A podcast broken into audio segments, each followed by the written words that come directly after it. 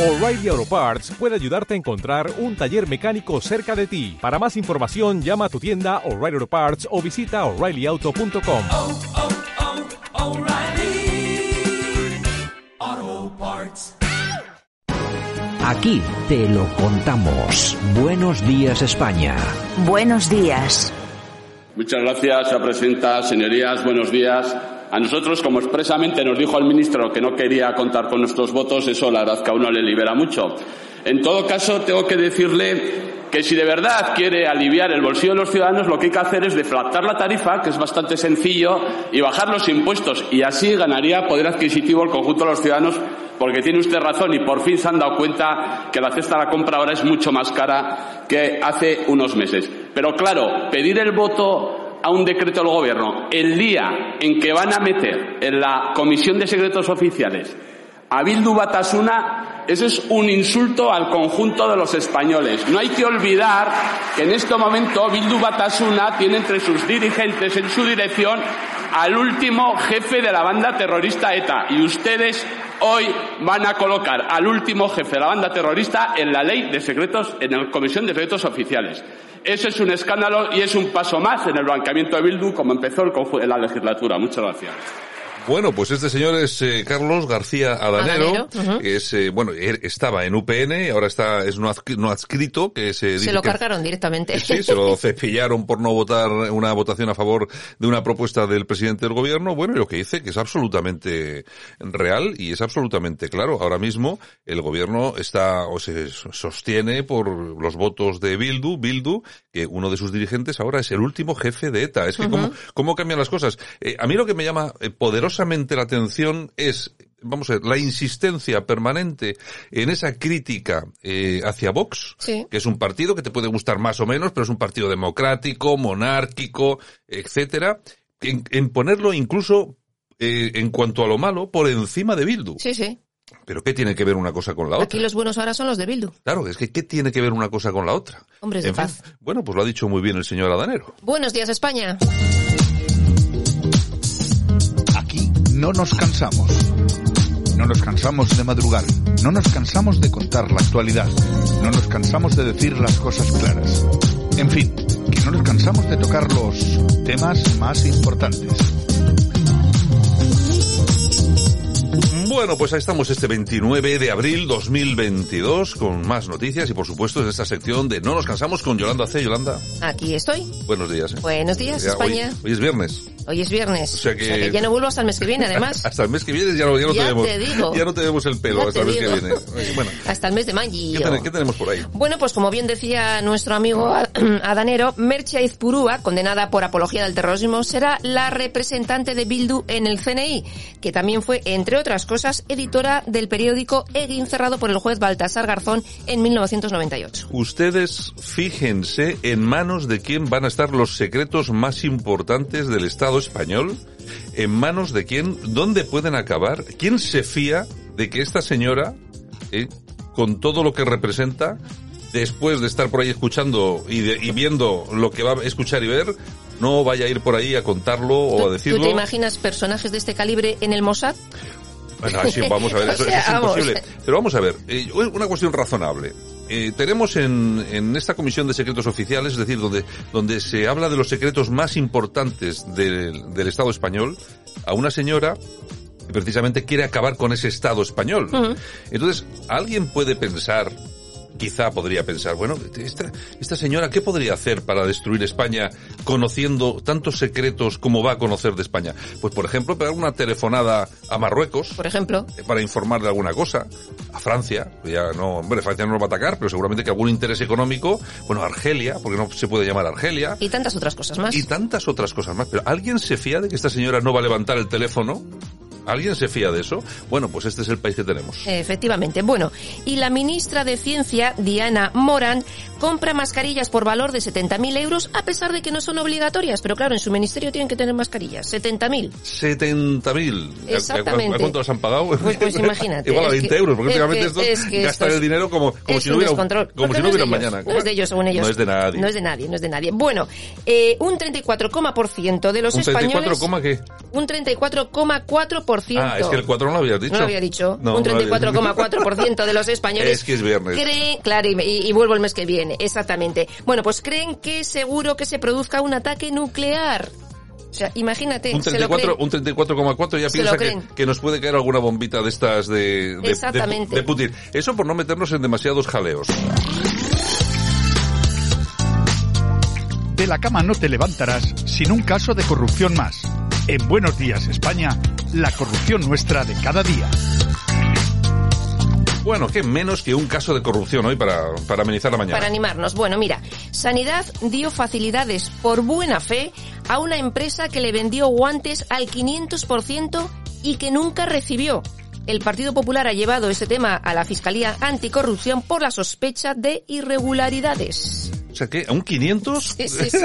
Y no te lo pierdas, que dimos 1,6 millones de euros de señal, que lo hemos perdido. Encima, también perdidos. Ni Sí. guantes, ni dinero. No, es ni- mejor, es mejor hablar de lo del hermano de Ayuso, que no pasa nada con eso, y si no, hablar del millón del, del señor este en Madrid, a ver qué es lo que ha pasado. Bueno, en fin, ¿qué más? Bueno, el Cuco pide al juez que le proteja de la prensa y evite un circo mediático en el nuevo juicio, juicio por la muerte de Marta del Castillo.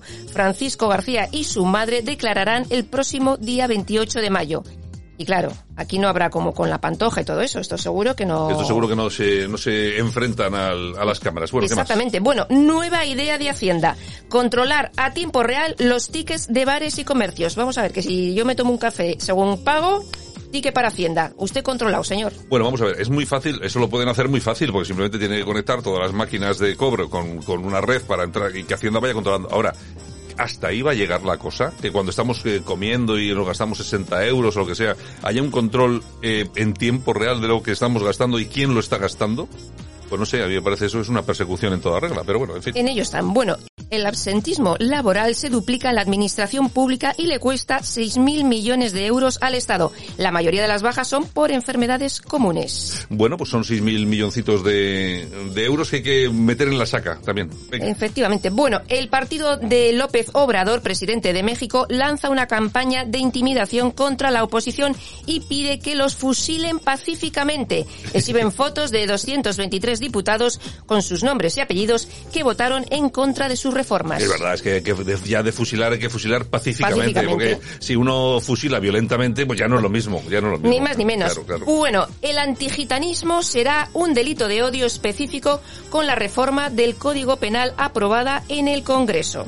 Bueno, es que yo no sé exactamente a qué se refiere con el antigitanismo, pero es que ¿usted conoce a alguien que sea en España antigitano? Eh, no, entonces uno puede estar en contra de que haya unos que cometan unos delitos u otros, pero de forma indiferente que sea de una raza o que sea de otra. A mí qué mal me da que un, que un tío sea gitano. Por cierto, hay que recordar que aquí que hablamos ahora de gitanos, cuando fue el famoso golpe de Estado en Cataluña, el primero de octubre, aquel sí, famoso, hay que recordar los barrios donde viven los gitanos en Cataluña, que era donde se desmantelaban las mesas, los propios gitanos quitaban las mesas de votaciones, ponían banderas de España ¿eh? y apoyaban a la policía diciéndoles dónde estaba la gente Cierto. y tal igual. O sea que eso del antigitanismo no sé yo de dónde se lo sacan. Se lo han inventado. ¿eh? Por lo menos por parte de la mayoría del pueblo español. Y sobre todo es que recordamos, recordamos por ejemplo lo que pasó en Cataluña. Por ejemplo. Bueno, pues nos vamos al precio justo, si te parece bien. Vamos allá, vamos con el precio justo.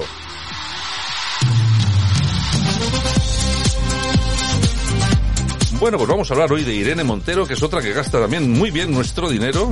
Nos vamos a enterar de cuánto nos ha costado el fin de semana que se ha pasado en Chile. 8.000 euros. 8.000 euritos. Oye, que tampoco me parece mucho. Bueno, para un fin de semana, dos noches.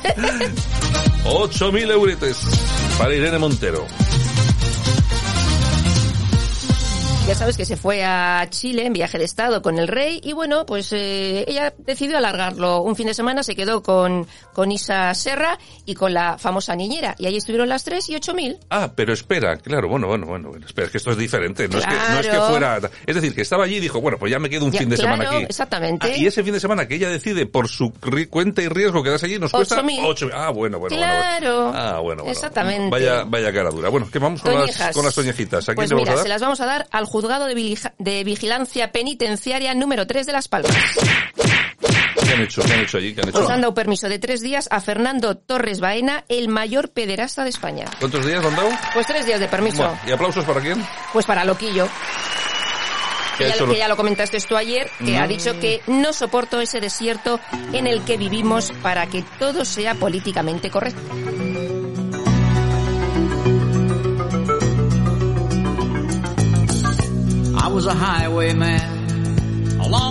Bueno, y hoy nuestras efemérides con la banda sonora de Willie Nelson.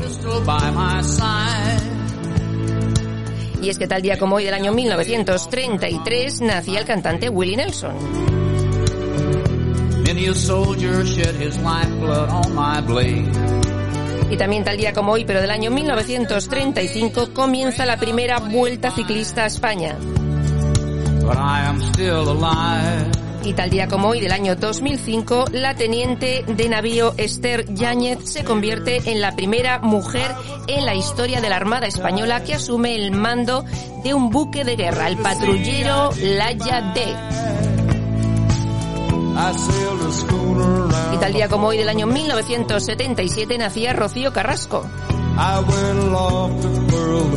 Y también tal día como hoy del año 1970 nace el tenista Andrea Gassi. Y nos vamos al año 1980 porque tal día como hoy de ese año fallecía el director de cine Alfred Hitchcock. I was a dam builder across river deep and wide. Bueno, pues nosotros volvemos dentro de unos minutitos con corazón, ¿de acuerdo? Vale, pues hasta ahora. Nosotros continuamos adelante, nos quedamos con la música de Willie Nelson.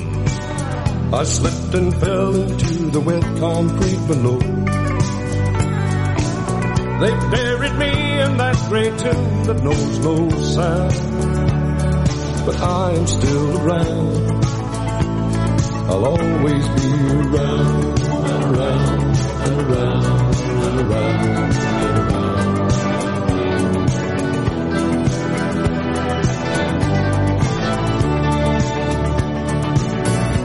fly a starship across the universe divide. And when I reach the other side, I'll find a place to rest my spirit if I can. Perhaps I may become a highwayman again. Or I may simply be a single drop of rain but I will remain. And I'll be back again